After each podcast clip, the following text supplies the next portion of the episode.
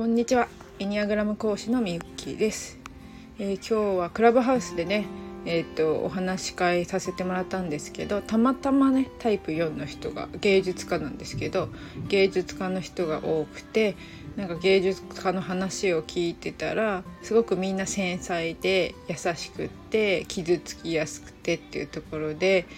なんかこうやっぱ人の悪口とか聞いてたら耳を塞ぎたくなるんだっていう話をね聞いてああそっかそっかって思ってたんですけどその一方でタイプ4と5を持つ人でまだどっちが強いかなっていう感じだった方は逆に悪口は冷静に黙って聞いているっていう話をしててでその方はすごくこうむしろこの仕事の材料に使うというかこの人とこの人をくっつけたらややこしいからやめとこうかなとかそういうふうに冷静に見ているだから私は5が強いんだって気づいたみたいな連絡をくれました。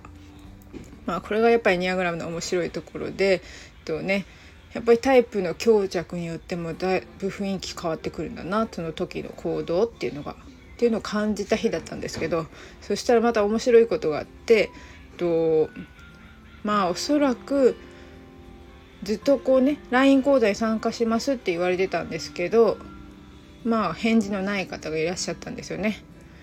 であのまあ前日だったしお金の支払いもないしおかしいなと思っててでその時にまあエニアグラムのね資料を作ったりしてる時にふと浮かんだんですよ。タイプ読んでドタキャンしやすいっていうところであのー、気持ちのムラがあるんですよね上下感。なので上がったり下がったりする時にやっぱり下が上がった時はすごくしゃべるしテンション高くってすごい一見明るい人なのかなっていう感じがするんだけどこれが落ちると急にね音沙汰なくなるっていうか返事がなくなるっていう。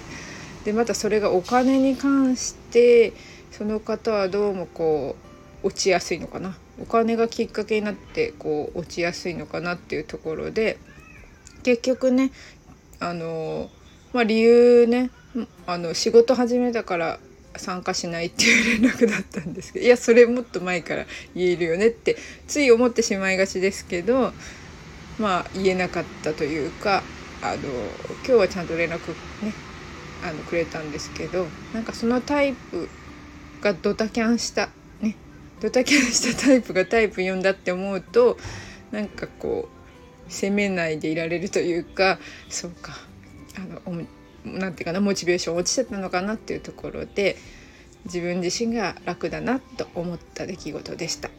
なのでそのエニアグラムを知ると、まあ、相手を責めるっていうよりは相手をの行動をやることが理解できてくるので